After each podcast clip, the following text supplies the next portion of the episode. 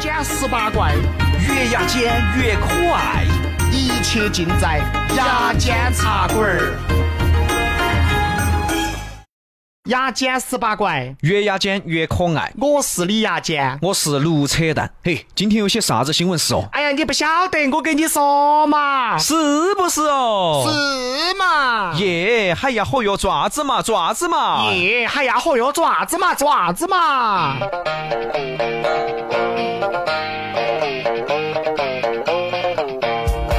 我们从小到大都幻想过自己变成电影、电视里面的角色，那简直是武林高手、超级英雄。帅气老板、韩国欧巴。小时候，我们常常把自己幻想成电影里的武林高手。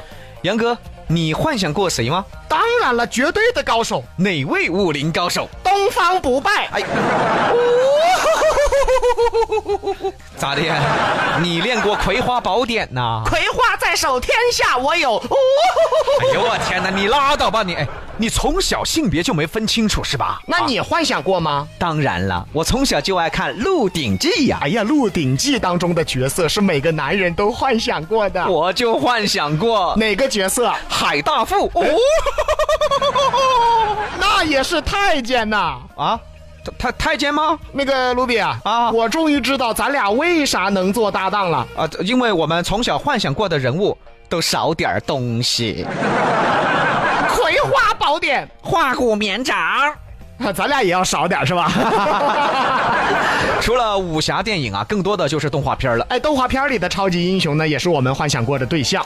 我就有一个幻想，哪位超级英雄忍者神龟。啊？从小立志当王八，喂，那不是不是，那你幻想的是什么？绿巨人。从小立志戴绿帽子，哎，你才绿帽子呢！再说了，你一个忍者神龟，我是绿巨人呢。你看咱俩这颜色啊，知道的，咱俩看动画片呢。不知道的还以为咱们媳妇儿跟别人跑了。有一个角色，我相信啊，所有的男孩子小时候都幻想过，那就是身穿小豹纹儿，手拿小钢管儿。从小立志跳钢管舞。你，你有病啊！孙悟空，孙悟空就孙悟空呗，还小豹纹儿，还小钢管儿。哎啊，我还以为孙悟空到九眼桥取经去了呢。哎呦我天！哎，有没有幻想过是自己是孙悟空？当然有啊，嗯每个男孩都有。你想拔一根毛啊，一根毫毛就可以变出千军万马。卢比每天在家拔毛，我我有病啊！不到十八岁就秃顶不了。是拔光了是吧？小时候都有对孙悟空的情怀，齐天大圣啊，最了不起的英雄啊！但是从小喜欢孙悟空的，长大了连女朋友都找不着。哎，你等会儿，你等会儿，这个啊、喜欢孙悟空怎么会找不到女朋友？话说呀，孙悟空掌管蟠桃园，嗯那一日七仙女来摘桃子，嗯七仙女对孙悟空说，嗯，放我进去，我要摘桃子不。是你回大邑摘桃子去吧你！哎呀，咋的啦？七仙女儿说大邑话呀，那放我进去，我要摘桃子。不是川普也不行啊。孙悟空使了个定身术，就把七仙女给定住了。对你想啊，嗯七仙女啊，嗯大美妞啊，对你都把她给定住了，结果孙悟空摘桃子去 了。哎，你说是不是？你以后都找不着女朋友？对哈，你想啊，大美女都定住了，你居然摘桃子去了。杨哥告诉大家，把大美女定住了，到底应该做什么？干啥呀？ 我当时啊， 我把他们的筐拿着再去摘桃子，你有病啊！你是不是有病啊？咋咋的啦？啊，大美女都定住了，你还把筐拿着摘桃子？那你想干啥呀？那个，我我我我帮他们摘桃子。哎呀，杨哥曾经给大家讲过《西游记》，其实《西游记》应该是一本了不起的寓言书。为什么是预言书呢？从小大家都立志当孙悟空啊，都不喜欢又不干活又不做事儿的猪八戒。但长大以后才发现，猪八戒才是混得最好的。哎，你想那孙悟空啊，累死累活的呀，我们经常把九零零比作一部《西游记》。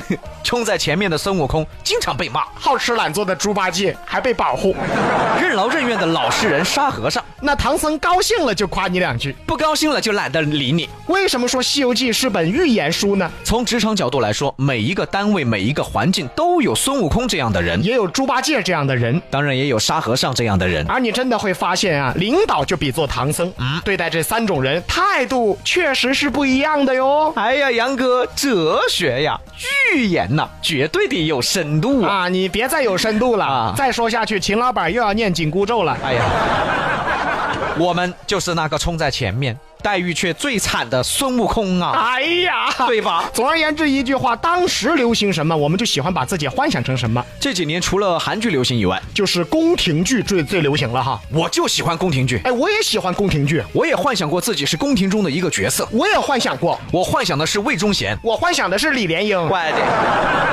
那个好像还是缺了点啥哈。没，没没办法，从小喜欢东方不败嘛。那我也没办法，从小喜欢海大富嘛，完了，这节目男女不分了。尤其是男人啊都幻想过自己过上帝王般的生活。哎呦，那不得了啊！对你想啊，有钱、有地位、有面子，后宫佳丽三千呐、最近就出了这么一件事儿，一个四十多岁的中年男子就把自己幻想成了皇上。我们来听一听我们最新聘请的场外记者发回的现场报道。大家好，我是快乐直通车的场外记者莹莹。那么我今天啊是乘坐火三轮儿来到了辽宁本溪，现场目击了一场穿越剧。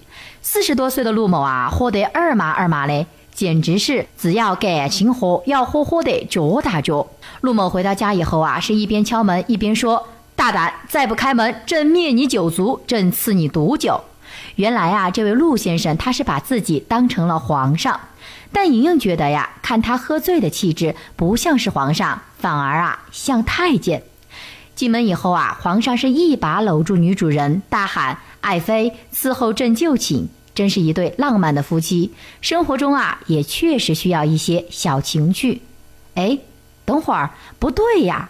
这个陆某的爱妃啊，立刻对陆某是拳打脚踢，可以说是 K 七头儿、倒拐子、藏耳死，能用的全用上了。爱妃立刻报警求助。原来啊，陆某啊是走错了家门，看来真是应了那句话：酒是一杯药，是谁媳妇儿不重要，只要喝了酒，天下我都有。快乐直通车场外记者莹莹在辽宁本溪发回的现场报道。哎，摩的，走不走？我回成都。摩的，摩的。那个一看我们工资就不高，嗯呐，坐火三轮去到辽宁，坐摩的回成都，还是让我们尽情高呼一声请老伴儿噻， “亲老辈儿啊”！